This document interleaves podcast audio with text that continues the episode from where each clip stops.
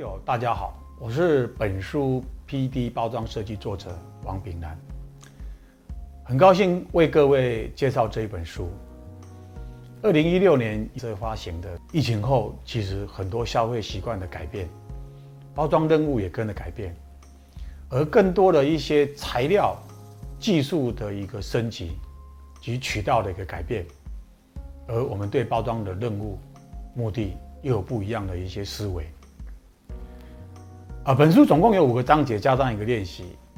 让初学者可以从包装的定义、品牌、趋势，而有大量的我们案例的剖析。总共用的三百七十五张图，二十一份图表，都是我们自己公司的一些作品。大家能够从作品当中看到我们如何去拆解一些呃商品，